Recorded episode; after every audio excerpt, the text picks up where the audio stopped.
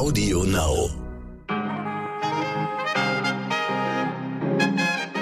Mit einem wunderbaren norddeutschen Moin begrüße Sie heute, liebes Publikum. Ich wünsche Ihnen einen guten Morgen, Mittag oder Abend, wann auch immer Sie uns hören an diesem Dienstag, dem vielleicht schönsten Dienstag aller Zeiten, dem 9. August. Ich bin Michel Abdullahi und das ist heute wichtig mit unserer langen Version.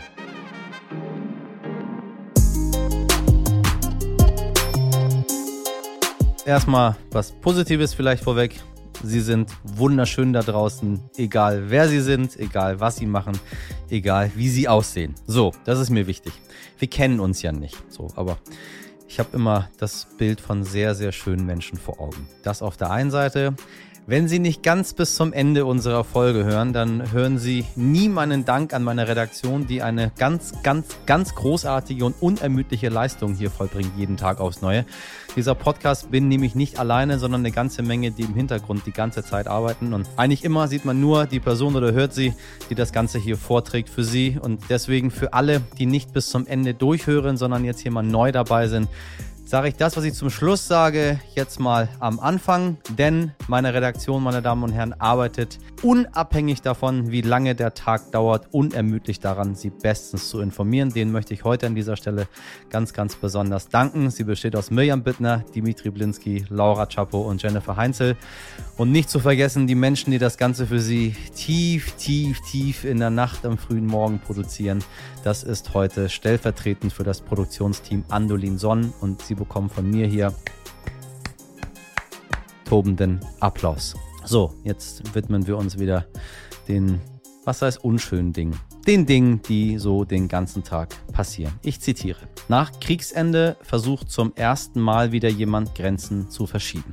Ja, das hat die FDP-Verteidigungsexpertin Marie-Agnes Strack-Zimmermann bei heute wichtig gesagt. Am 2. März dieses Jahres, eine Woche nach dem Einmarsch der russischen Armee in der Ukraine, das ist erschreckenderweise schon fast ein halbes Jahr her und mittlerweile habe ich ehrlich gesagt das Gefühl, das könnte nur ein Anfang gewesen sein. Ein Anfang über Taiwan und China haben wir gestern besprochen. Der türkische Präsident Erdogan ist auf griechische Gebiete aus und an der Grenze von Serbien und Kosovo gab es zuletzt auch wieder Schüsse. Also ein Anfang von vielleicht ähm, viel Schlimmerem. Das alles sind Konfliktherde, die Ihnen vielleicht Angst machen, liebe HörerInnen.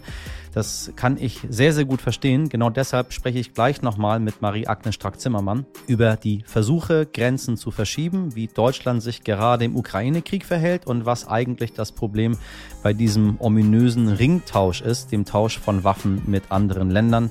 Und dafür habe ich ja, wahrscheinlich die weltbeste Expertin hier zu Gast. Ich freue mich sehr, dass sie da ist. Ein tolles, spannendes Gespräch, aus dem ich sehr viel mitgenommen habe und ich hoffe, dass es Ihnen danach am Ende genauso geht. Zuerst für Sie das Wichtigste in aller Kürze.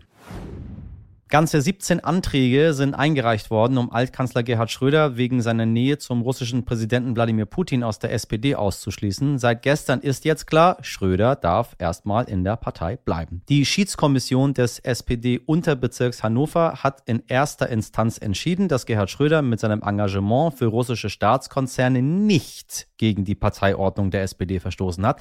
Gegen die Entscheidung kann aber noch innerhalb von zwei Wochen Berufung eingelegt werden. Deeskalation geht definitiv anders. Eigentlich sollten die militärischen Manöver von China in Taiwan am Sonntag enden, aber überraschenderweise hat die Volksbefreiungsarmee die Übungen weiterlaufen lassen und erhöht damit den Druck auf die USA und Taiwan weiter. Wenn Sie das Gefühl haben, Sie blicken bei diesem Konflikt noch nicht so richtig durch, möchte ich Ihnen gerne unsere Montagsfolge ans Herz legen. Da erklären wir ganz genau, was in Taiwan gerade so passiert und welche Auswirkungen das Ganze auf uns haben könnte. Wir bekommen in Deutschland Deutschland künftig wahrscheinlich mehr Probleme mit dem gefährlichsten Tier der Welt. Na, wissen Sie, von welchem Tier ich spreche? Die Stechmücke. Sie ist deshalb so gefährlich, weil sie Krankheiten überträgt und durch den Klimawandel dehnt sich der Lebensraum von Mücken und Zecken in Deutschland aus. Deshalb rechnet das Robert Koch Institut damit, dass sich exotische Krankheiten wie Malaria oder das Denguefieber stärker ausbreiten. Also im Sommer vielleicht doch mal ein bisschen aufpassen und an helle, lange Kleidung, Insektenspray und so weiter und so weiter denken, liebe Leute da draußen. Wenn Sie schon mal im afrikanischen Regenwald Urlaub gemacht haben, oder was heißt Urlaub? Ich habe ja keinen Urlaub gemacht, waren Recherchereisen. Es fühlt ja sich, es fühlt ja sich ein wenig wie Urlaub an.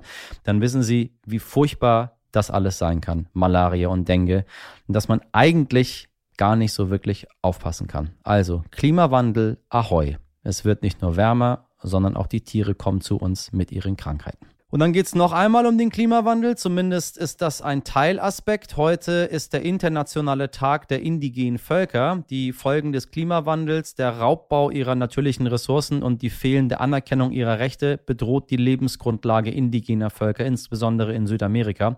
Weltweit gibt es etwa 476 Millionen Indigene. Obwohl sie damit nur etwa 6 Prozent der Weltbevölkerung ausmachen, sind überproportional viele von ihnen sehr arm. Fast 19 Prozent der extrem extrem armen Menschen auf der Welt sind Indigene.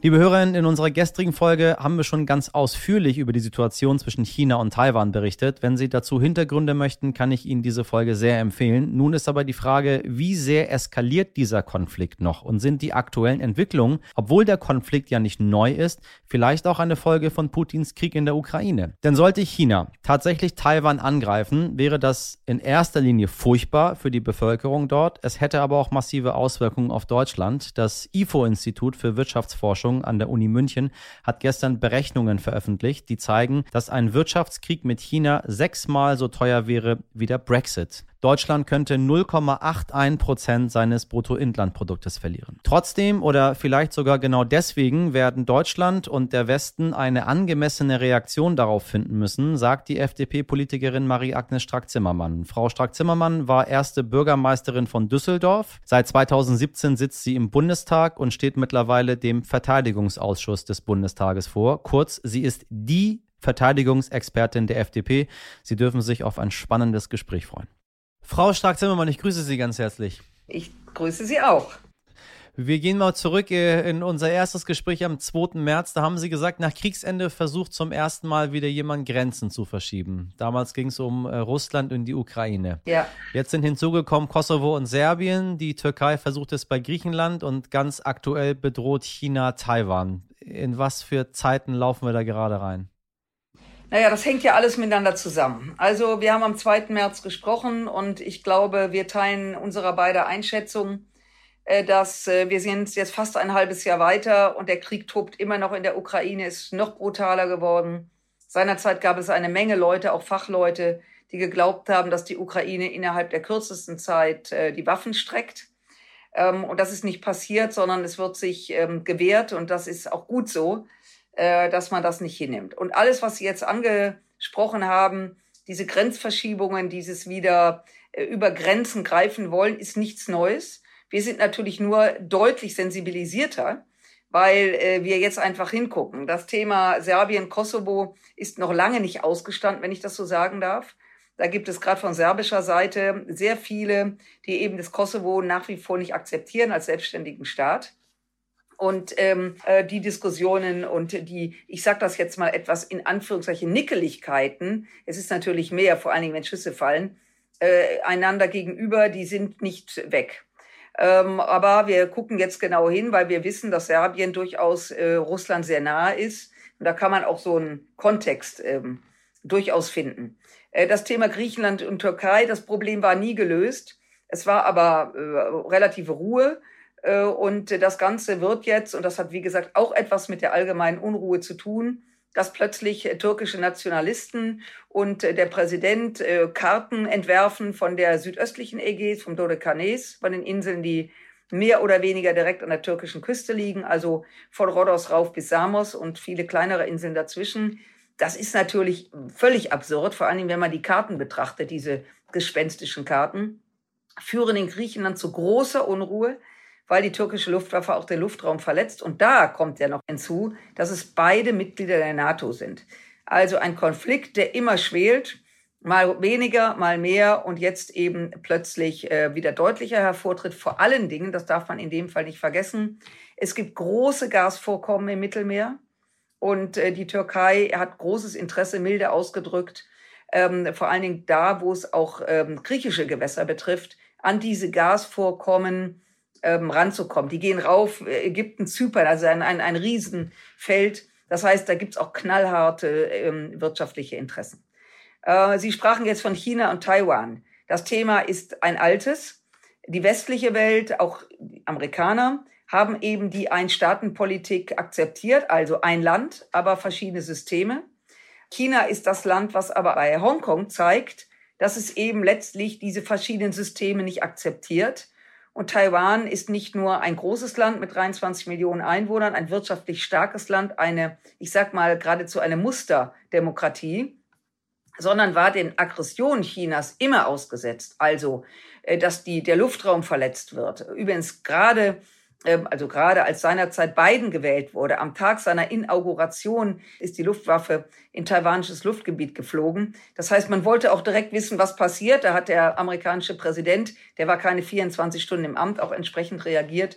Und die äh, US-Luftwaffe ist auch, ähm, ähm, war präsent dort. Also was ich damit sagen will, diese Konflikte in ihrer unterschiedlichen Bedeutung sind nicht neu aber wir sind natürlich extrem sensibilisiert, weil Russland gezeigt hat, dass Grenzen zu überschreiten, dass wieder Panzer rollen, eben nichts Theoretisches ist, sondern jederzeit wieder passieren kann. Und das ist das eigentlich Beunruhigende. Der ganze Globus eiert und Wladimir Putin hat eine Grenze überschritten, äh, die eben jetzt nachhaltig auch andere Länder gefährdet. Also das heißt, alles alt und alles gar nicht so schlimm, aber doch alles ziemlich schlimm, weil wir jetzt das äh, erste Mal seit langem wieder ein Beispiel haben, nämlich Wladimir Putin, der zeigt, dass Konflikte, die schon lange schwelen, doch plötzlich ganz anders geführt werden können als so ein bisschen gestochere miteinander. Ja, alles alt. Also ich will mal sagen, nichts Neues. Die, diese Problemfelder, ich nenne sie mal so, sind bekannt, sind nicht neu. Einige schienen eingefroren, einige schienen diplomatisch auf einem ganz guten Weg, ähm, sind aber wieder da. Äh, und das hat etwas damit zu tun und sind natürlich alles für sich sehr, sehr ernst zu nehmen.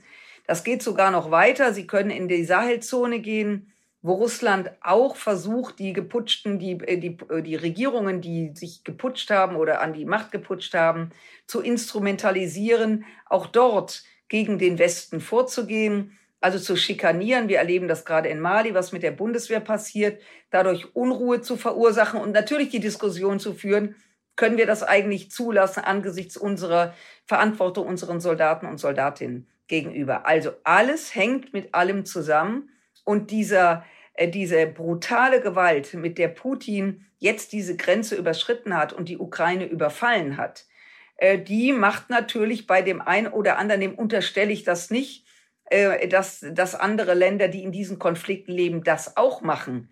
Aber die Hemmschwelle, so etwas zu machen, ist mit Sicherheit gesunken angesichts dessen, was gerade äh, in der Ukraine passiert. Besser gesagt, man sieht natürlich auch positiv gedacht, dass Länder bereit sind, sich zu wehren mit aller Kraft, auch Unterstützung bekommen, vor allen Dingen völkerrechtlich Unterstützung, dass jeder wissen muss, wenn er diese Grenze überschreitet, dass er es mit der Weltgemeinschaft zu tun bekommt. Aber äh, wir haben seit dem 24. Februar diesen Jahres eine völlig andere sicherheitspolitische Debatte. Äh, Ihr Generalsekretär von der FDP, Bijanjir Sarai, fordert im Falle eines chinesischen Angriffes auf Taiwan westliche Sanktionen gegen China. Und zwar sehr deutliche, auch gegenüber dem chinesischen Präsidenten Xi Jinping. Wollen wir einen Wirtschaftskrieg mit China riskieren oder ist es eigentlich Blödsinn, sich darüber zu unterhalten, weil noch gar nichts passiert ist und wahrscheinlich hoffentlich auch nichts passieren wird. Klammern wir uns dazu sehr an eine Hoffnung oder sollten wir jetzt reagieren? Also wir leben in einer Zeit, wo uns klar wird, uns, die wir in Freiheit und Frieden leben und aufgewachsen sind und es uns eigentlich auch gar nicht mehr anders vorstellen, es sei denn, man reist sehr viel und weiß, wie es in anderen Ländern äh, vor sich geht, oder was da passiert, äh, müssen wir uns im Klaren sein, dass dieser Krieg von Putin ausgelöst, übrigens mit grünem Licht, das hat er von China bekommen. Er war ja während der Olympischen Spiele dort und er hätte das nicht gemacht, wenn China nicht, ähm, ich würde mal sagen, äh, das nicht, hat nicht dagegen gehalten. Das heißt, ja. wir haben jetzt den offenen Konflikt, die freie westliche Welt, die Menschenrechte akzeptiert, die Demokratie ähm, lebt, gegen die Welt der Despoten und der Willkür. Und deswegen sind wir in einem Moment, wo äh, in dieser Deutlichkeit, in dieser krassen Deutlichkeit zum ersten Mal nach 77 Jahren klar ist, dass wir, die wir im Westen leben, uns nicht mehr leisten können, wegzugucken, uns nicht mehr leisten können, wird schon nicht so schlimm und vor allen Dingen uns nicht mehr leisten können zu sagen, bloß nicht provozieren. Man weiß ja nicht. Weil letzteres klingt erstmal diplomatisch klug, führt aber dazu, dass die Gegenseite das natürlich nutzt, nach dem Motto, die, die, die in der westlichen Welt Demokratie ist schwierig, weil Demokratie reden viele mit. Da ist keiner, der sagt, hier geht's lang und alle rennen hinterher. Und ähm, deswegen hält man unser System, das freie System, aus Sicht der Despoten für komplett weichgespült und für bescheuert und auch nicht für zukunftsfähig. Wenn wir aber so weiterleben wollen, und zwar nicht nur meine Generation, auch die ihre und die ihrer Kinder, meiner Enkelkinder, werden wir klare Zeichen setzen müssen, weil die Demokratie und die westliche Welt ist ja stark. Es ist ja nicht so, ähm, dass wir äh, irgendwie ein, ein einsames Dasein führen. Und insofern, ich teile die Einschätzung von Bijan Sarai, dass wir klare Kante zeigen müssen. Und übrigens auch der Besuch von Nancy Pelosi, da gibt's ja den einen oder anderen, der sagt, musste die gerade jetzt reisen? Ja, haben wir Herrn Putin oder den chinesischen Präsidenten, wollen wir die fragen, wann wir wohin reisen? Wo kommen wir da eigentlich hin? Dann passiert nämlich Folgendes. Wenn wir die fragen, sagen die, untersteht euch. Stellen Sie sich mal vor, Frau Pelosi hätte in China angefragt, ich würde gerne mal nach Taiwan, sind Sie einverstanden? Dann wäre hier der Budenzauber losgegangen. Sie hat es nicht gemacht, weil sie gesagt hat, sie, ist, sie lebt in einer freien Welt. Taiwan ist auch frei. Ich reise dorthin. Ich bin dort eingeladen worden. Und äh, deswegen äh, können wir hier nicht anfangen, Despoten zu fragen, was wir dürfen und was nicht. Wenn wir das tun, dann brauchen wir über gar nichts mehr zu reden. Dann können wir unser Leben leben und die Tage, Wochen, Monate, Jahre zählen, bis wir hier in einem anderen System aufwachen. Sie haben im März damals gesagt, Afghanistan, Syrien, im Grunde haben wir, und mit wir ist Deutschland gemeint, haben alles laufen lassen.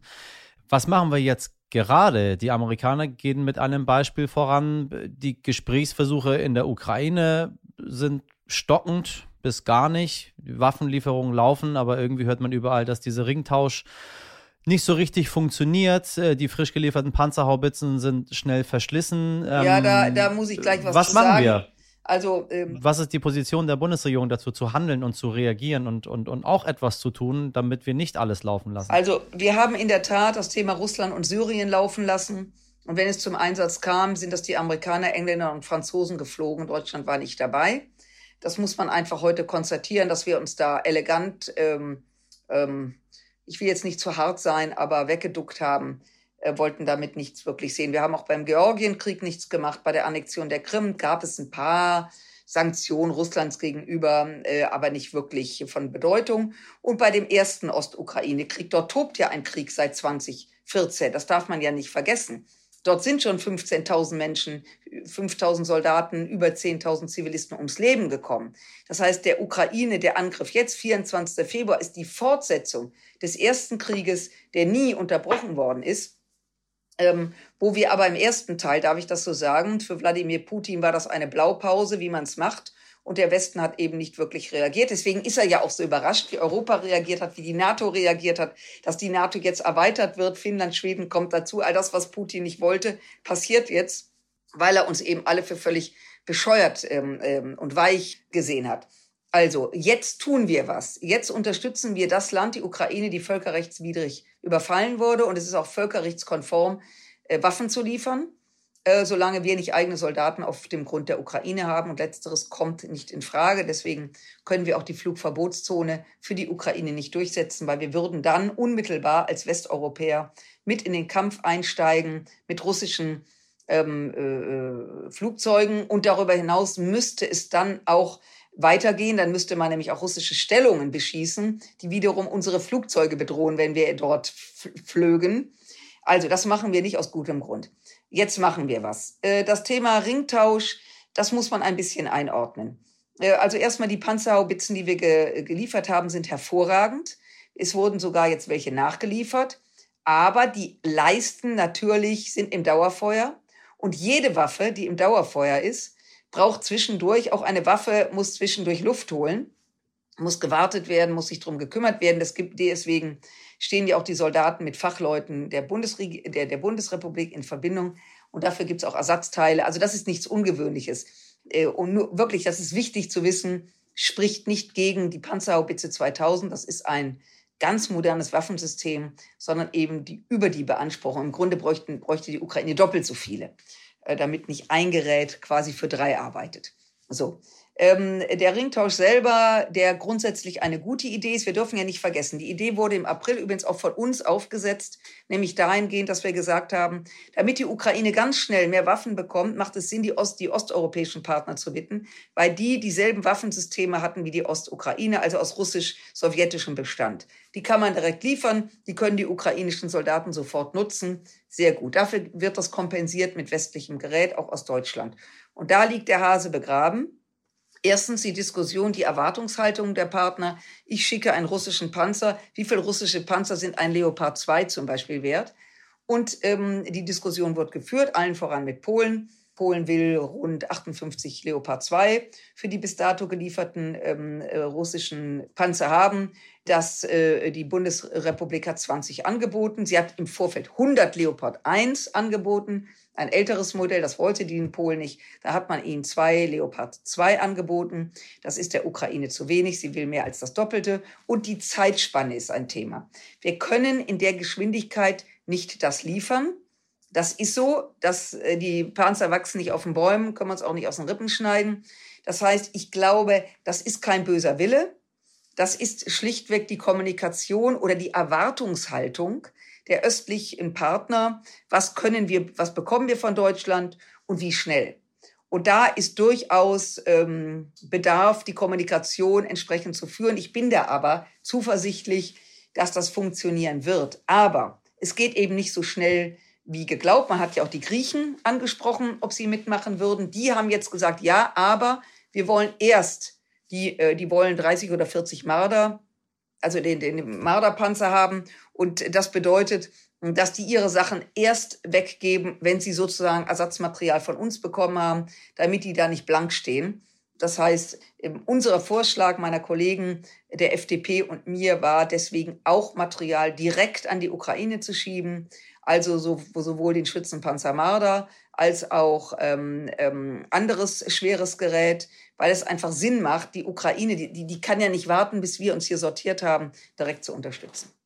Wenn wir mal bei der FDP bleiben, von außen hat das immer so ein bisschen den Eindruck, als wären Grüne und SPD sich oft einig und die FDP ist irgendwie dagegen.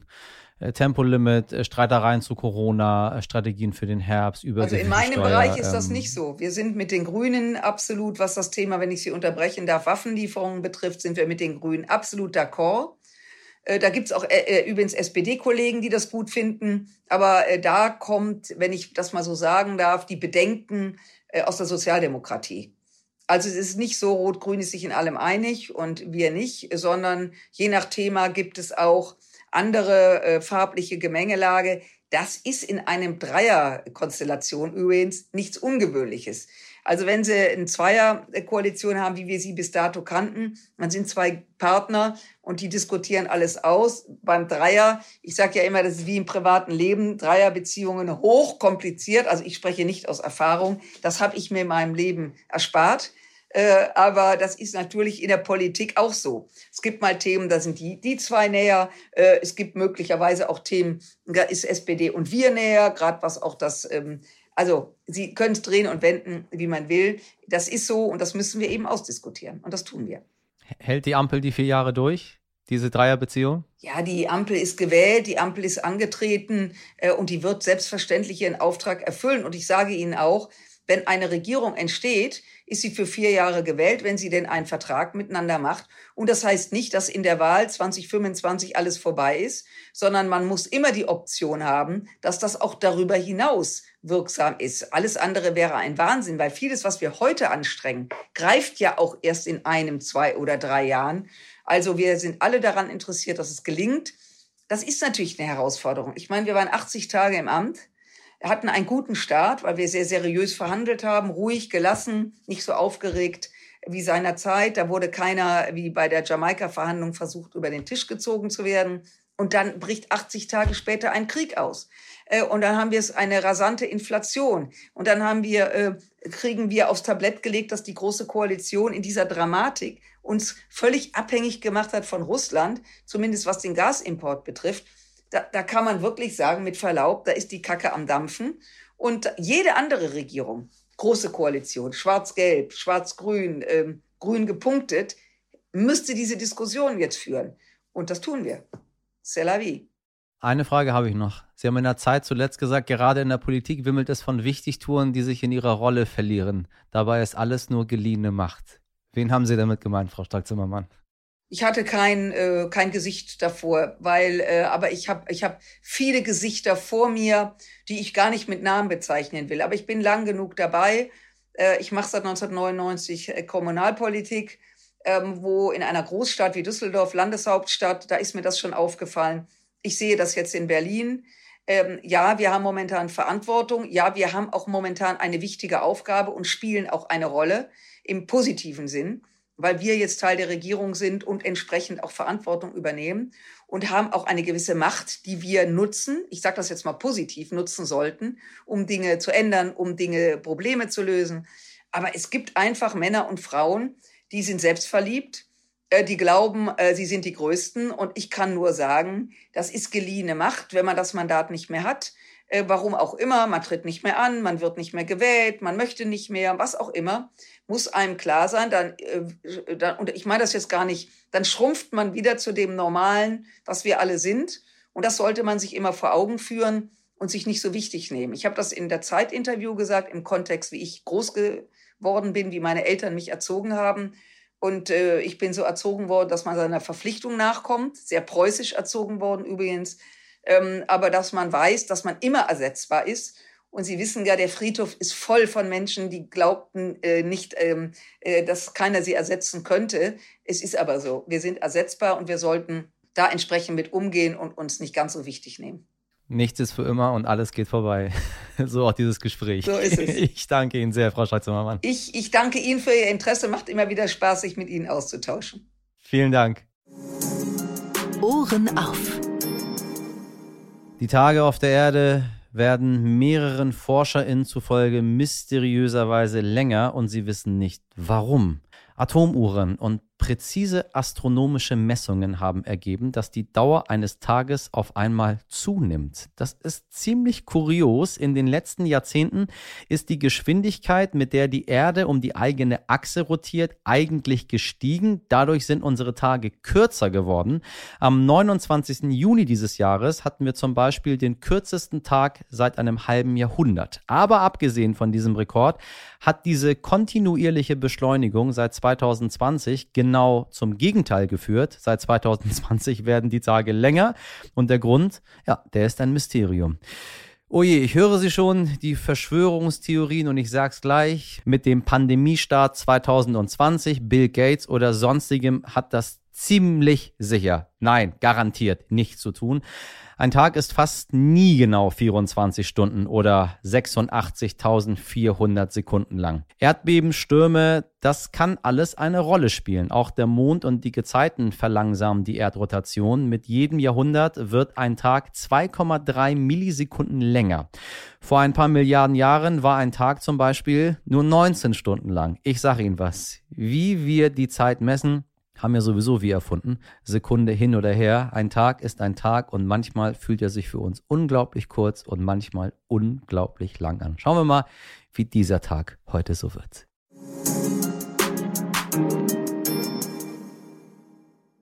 Ja, egal wie lang Ihr Tag dauert, ein paar Sekunden mehr oder weniger. Ich wünsche Ihnen auf jeden Fall einen wunderbaren Dienstag. Falls Sie, liebe ZuhörerInnen, noch spannende Themen haben oder Fragen, dann schreiben Sie uns wie immer gerne an heute wichtig stern.de. Meine Redaktion habe ich Ihnen zu Anfang schon vorgestellt. Wir feiern Sie an dieser Stelle nochmal. Morgen ab 5 Uhr bin ich wieder für Sie da. Bis dahin machen Sie was aus diesem Dienstag. Ihr Michel Abdullahi.